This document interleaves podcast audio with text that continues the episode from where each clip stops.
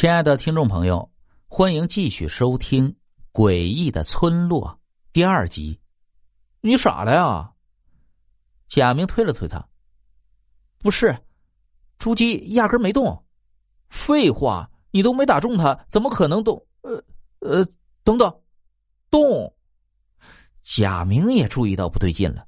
竹鸡还是保持着原来的姿势，矗立在树枝上，好像擦着他身体过去的不是石子，而是一阵风一般。陈断山收起弹弓，走到那棵树下，用脚踹了一下树，竹鸡随着簌簌往下掉的叶子摔了下来。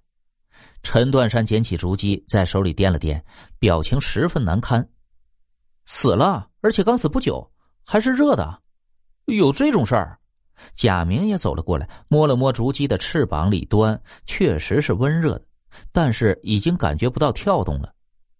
这，陈断山一时不知该怎么办了。这还能吃吗？贾明关心的是这一点。这个时候你就知道吃，难道你不觉得很奇怪吗？就这么一具刚死不久的尸体，愣生生的站在树枝上。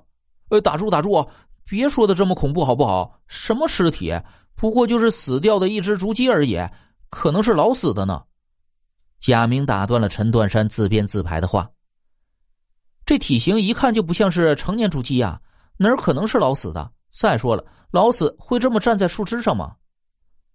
两人对视了一眼，觉得气氛莫名的紧张起来了。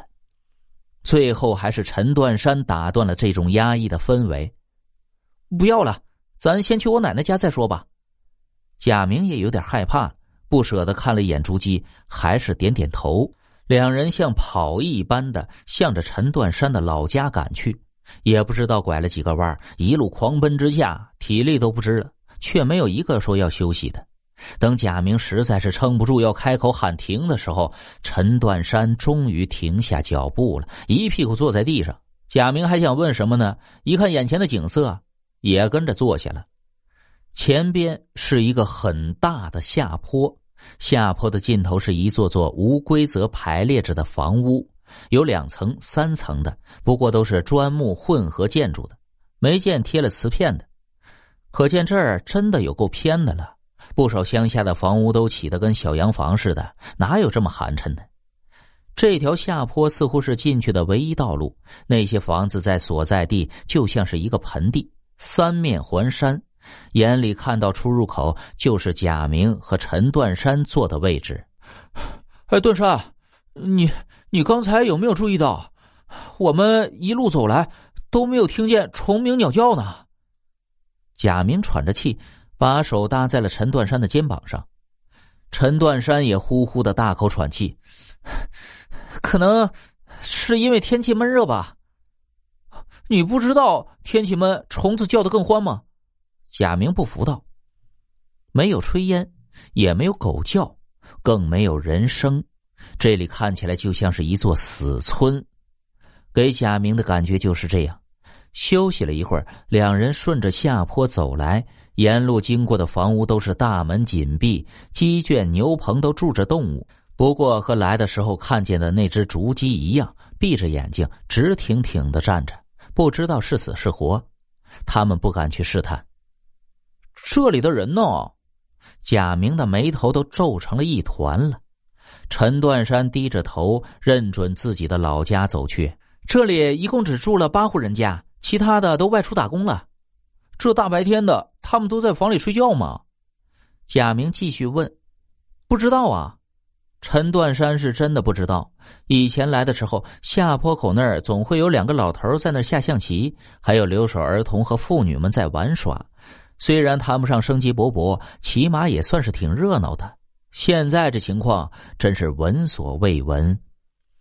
来到陈断山的老家门口，陈断山敲了敲紧闭的房门，大声喊道：“奶奶，你在家吗？奶奶！”敲了几分钟都没人回答，只有陈断山的声音在空旷的村落里传荡。怎怎么办呢？贾明似乎有点冷，紧抱着双肩，哆嗦着问。陈断山上去看了一眼从二楼延伸下来的排水管，说道：“爬上去。”啊！